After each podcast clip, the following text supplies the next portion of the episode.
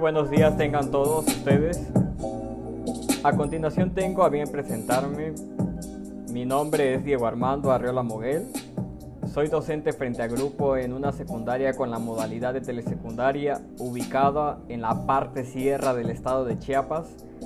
Actualmente me encuentro como estudiante del doctorado en educación, por, lo que a continuación me toca desarrollar un podcast donde hablaremos del tema filosofía de las ciencias sociales, desarrollo, enfoques y compromisos ontológicos, del autor Álvaro Armijo Torres, en lo que tocaremos temas relacionados con la diferencia del enfoque positivista y pospositivista, así como el naturalismo, pragmatismo, pluralismo y el realismo científico en filosofía de las ciencias sociales.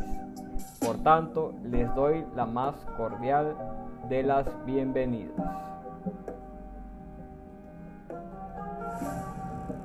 Todo listo.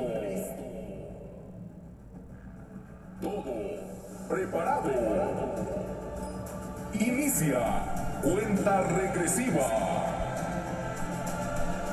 5, 4, 3, 2, 1.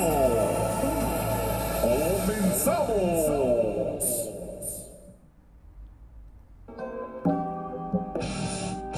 Ya comí.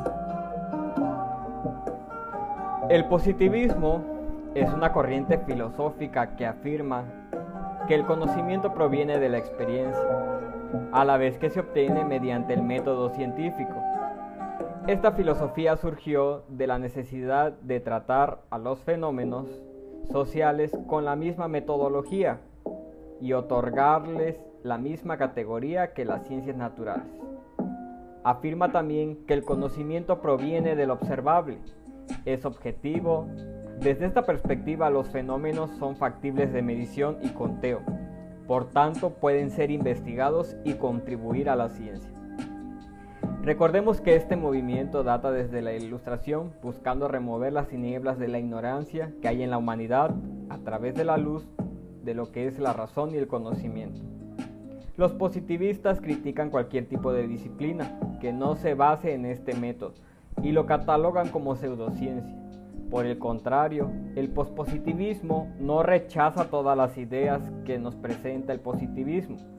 Los pospositivistas tienen una independencia entre lo que era el investigador, la idea, la persona o el objeto de investigación, mientras que el pospositivista acorta que lo que son las teorías antecedentes, el conocimiento y los valores que están implícitos en el investigador pueden influir en su criterio. Los pospositivistas buscan disuadir o eliminar cualquier tipo de duda que pueda influir en el fin o en la conclusión del investigador. Por tanto, el positivista se podría decir que enfatiza más en el método cuantitativo, mientras que el pospositivismo considera que tanto los métodos cuantitativos como cualitativos son necesarios para el fin de la investigación. En lo que respecta al tema del naturalismo, el autor Álvaro Armijo nos menciona que son dos las interpretaciones que han surgido del método del naturalismo. Una de ellos es el naturalismo ontológico, que menciona que el único tipo de realidad es la realidad natural, es decir, es la creencia de que las cosas más simples, más duraderas e independientes son naturales. Por lo tanto, son las cosas que tienen menor cantidad de partes, que son las más indestructibles y las menos dependientes de otras cosas que pertenecen a la naturaleza. Por otro lado, el naturalismo metodológico nos menciona que la mejor forma de comprender los fenómenos del mundo es mediante la investigación científica. Por tanto, es el compromiso por encontrar significado, sentido, verdad y valor, tomando al naturalismo ontológico como verdadero.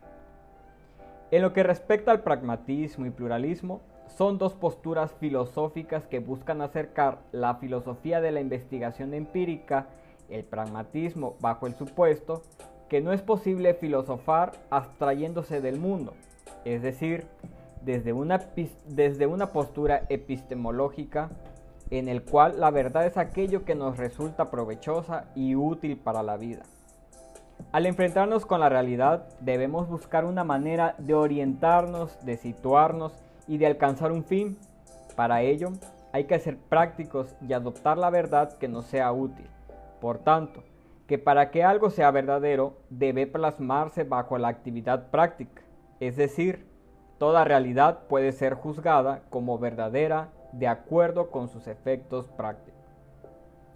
Mientras que el pluralismo parte del reconocimiento de la diversidad de elementos que forman parte de la realidad y de la investigación científica, es totalmente conveniente considerar más de un enfoque en lugar de cerrarse solo a uno.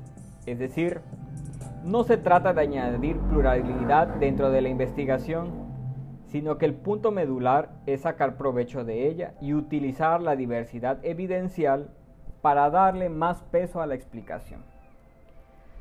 Los factores anteriores están enfocados en mostrar tanto el tránsito desde la filosofía de las ciencias y la vinculación que tiene esta, al enfoque positivista hacia el desarrollo de una con enfoque postpositivista.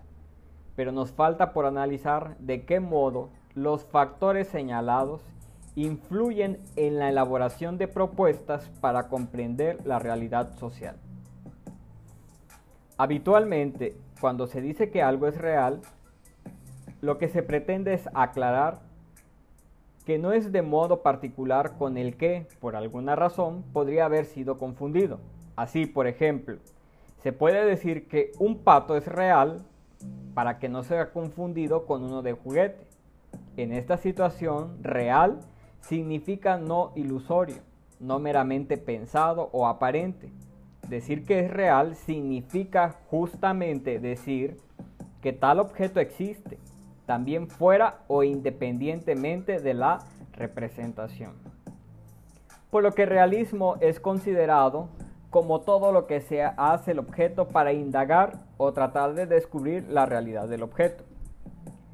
Los realistas de las ciencias sociales distinguen entre los conceptos y modelos de los científicos y entre las entidades reales y sus relaciones reales que constituyen la naturaleza.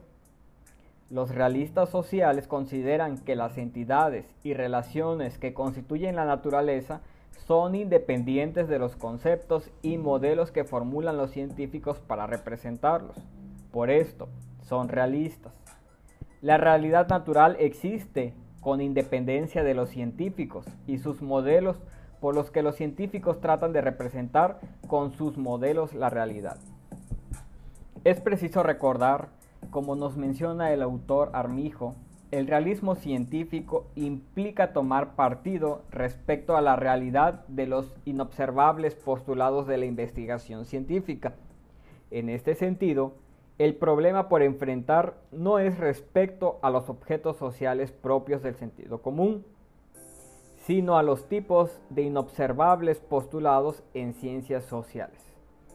Frecuentemente ha sucedido que los científicos postulan entidades inobservables y que han desarrollado y confirmado para su satisfacción teorías sobre ellas y han sido capaces más tarde, sobre la base de sus teorías, de medir y detectar estas entidades cuya existencia ellos habían anteriormente postulado.